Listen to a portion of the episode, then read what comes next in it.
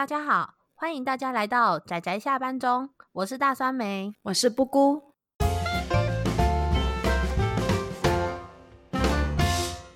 各位听友，大家好，我是大酸梅。大家今天看漫画了吗？我可以算是这个频道的发起人，主要是来自于我们几个网友对，主要是漫画，但是也是可以涉猎广泛到我们所谓的故事性的作品，对于这些作品的信仰还有爱，我们希望可以来推广我们认为好的作品，可以如果有那么一点点可以刺激听众可以去看这些故事的话，那就是我们莫大的荣幸。于是我就找了一群伙伴要来一起来做这个节目，一群伙伴实际上也才三个人。嗯，不要这样讲，我们还有神秘嘉宾，这样算勉强算四个吧。神秘嘉宾目前还没有加入的计划。嗯，呃，神秘嘉宾他很忙，现在讲这个会不会太早了？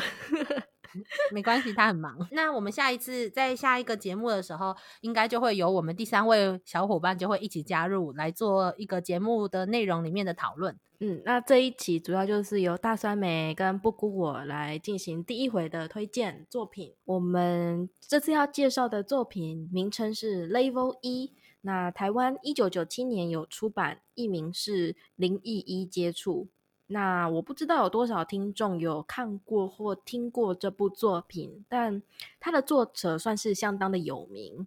诶，因为这个作者其他长篇都相当具有知名度。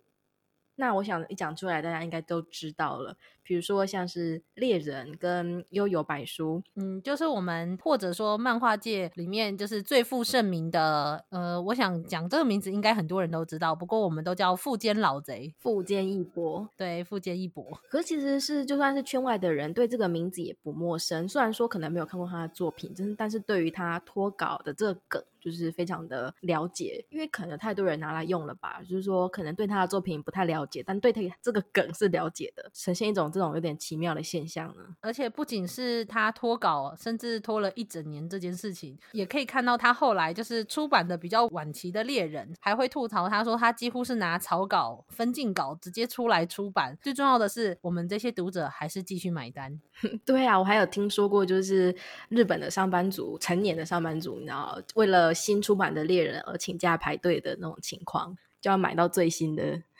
对啊，所以应该是说，如果喜欢悠游白书跟喜欢猎人的读者，我想应该大部分的人不会知道，在他这两部有名的作品之间，他曾经出版了这一部叫做《灵异异接触》的这个作品，就是完全可以看得出来，就是他对猎人和对这部作品，就是他们的差别待遇有多大。诶，应该讲这样。讲好了，就是说，如果是单纯从画风以及题材上面来看，其实你可以看到幽游白书跟猎人之间转换的痕迹。当然，这个细节我们可能不会在这里提到，但是如果去看，应该就可以理解到我说的那种画风分镜上的这个风格相继承的部分。但是，诶，因为有一些背景元素的关系呢，所以。首先，大家知道这部是一九九五年到一九九七年在《Jump》周刊上连载，但是它是每月出一篇的形式。这段历史说起来其实也蛮特别的，因为就是有一个算是。呃，Jump 早期的三大台柱，就是大家应该也还算耳熟能详的《灌篮高手》、《七龙珠》跟《悠悠白书》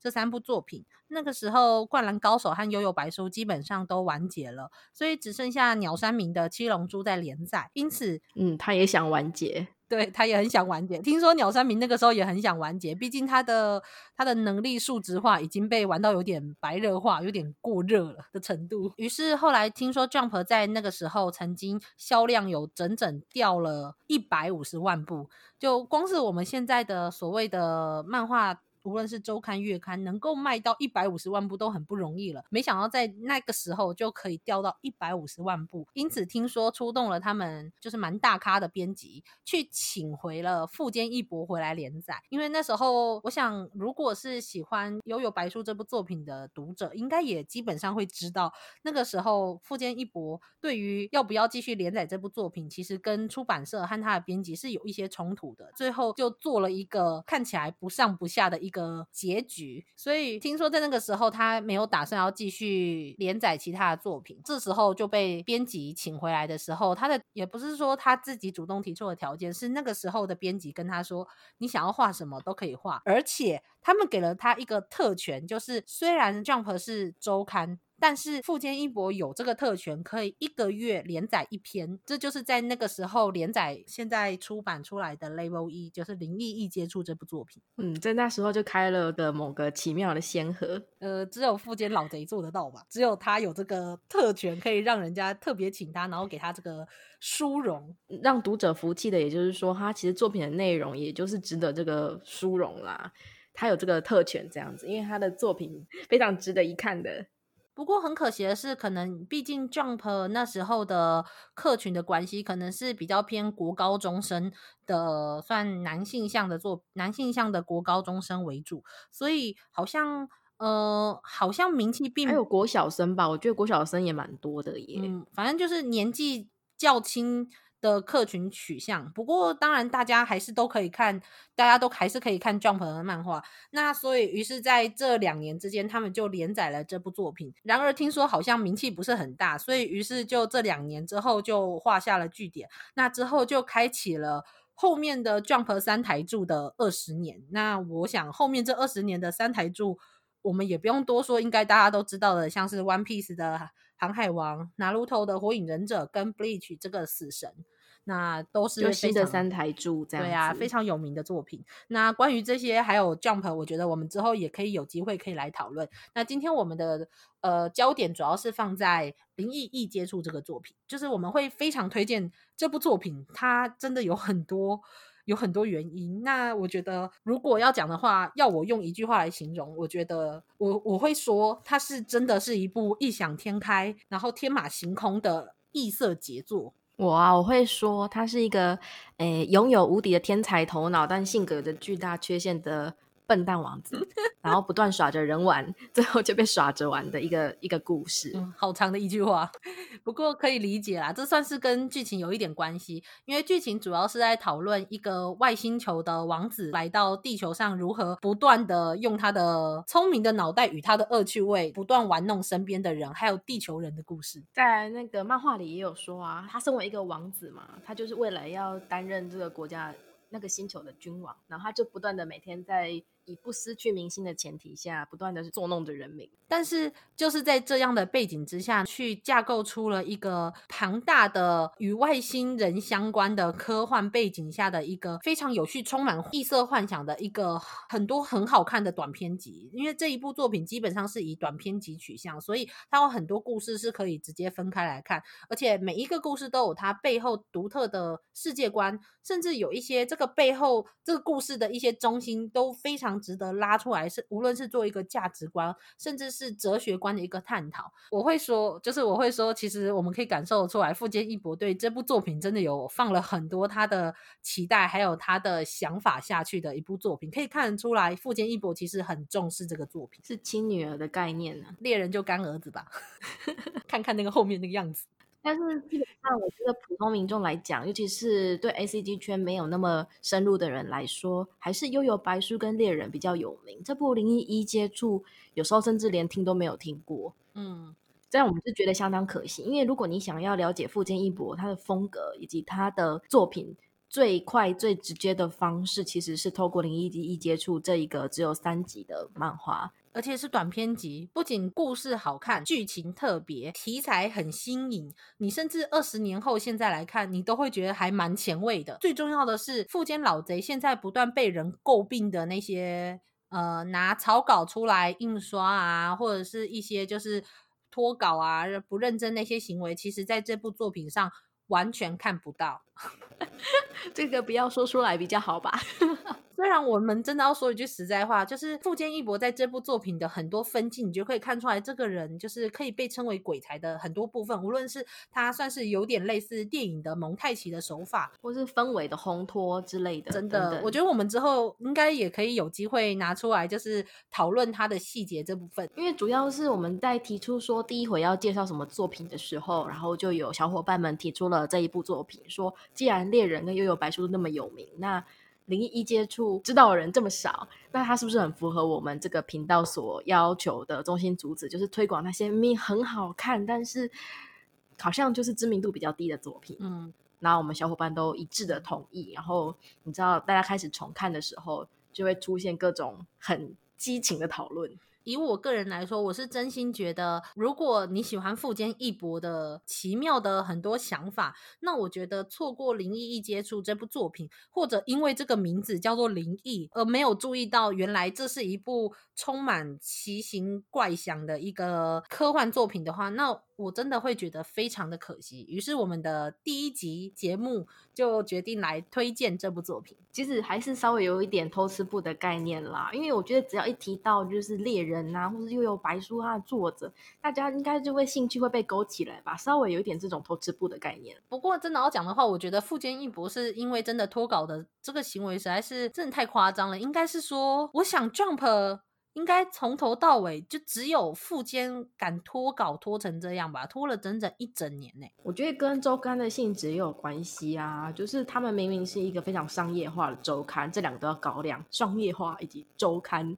但是就有一个。他们台柱型的作家这么做，我还记得富坚义博应该是在《悠游白书》还是更早期，好像是出道作吗？还一个蛮早期的作品，他的作者的话那边有提到说，只要还有一个读者喜欢我的作品，我一定就会继续努力的画下去哦。然后我们可以看看二十几年后，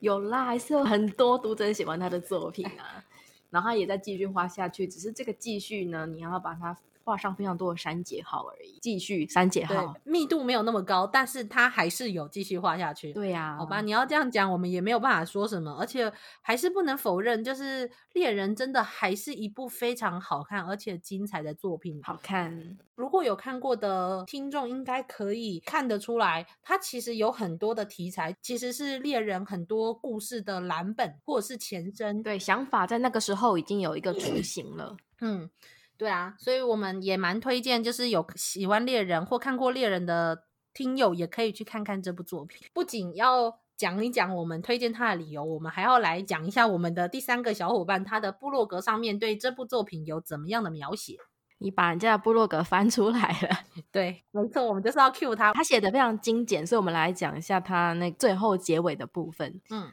他形容这部作品呢，是登场的角色非常具有魅力，然后在搞笑的部分以及画面的特殊表现上，也是具有经典性的桥段，是除了富坚义博之外，没人会敢这么做的事。对，但是这些是看起来很理性的发言，那我要来讲下面非常感性的发言。如果说还没有看过这部作品的人，请绝对要去看！惊叹号。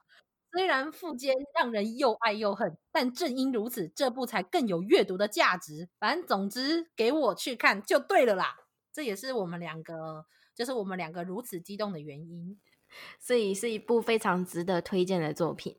那如果你只有看过《幽游白书》跟《猎人》，那我们就更加推荐你要去补一补《零一一接触》，这样你对这个作者会有更完备的了解。我个人是这么认为的。但如果你单纯想看一部有趣的作品的话，我也觉得非常的推荐。尤其它才三集而已，这非常适合礼拜六一边喝个下午茶，一边打发时间，不是？真的，你说这部作品适合喝着下午茶，然后看完它吗？大概会吐出来吧。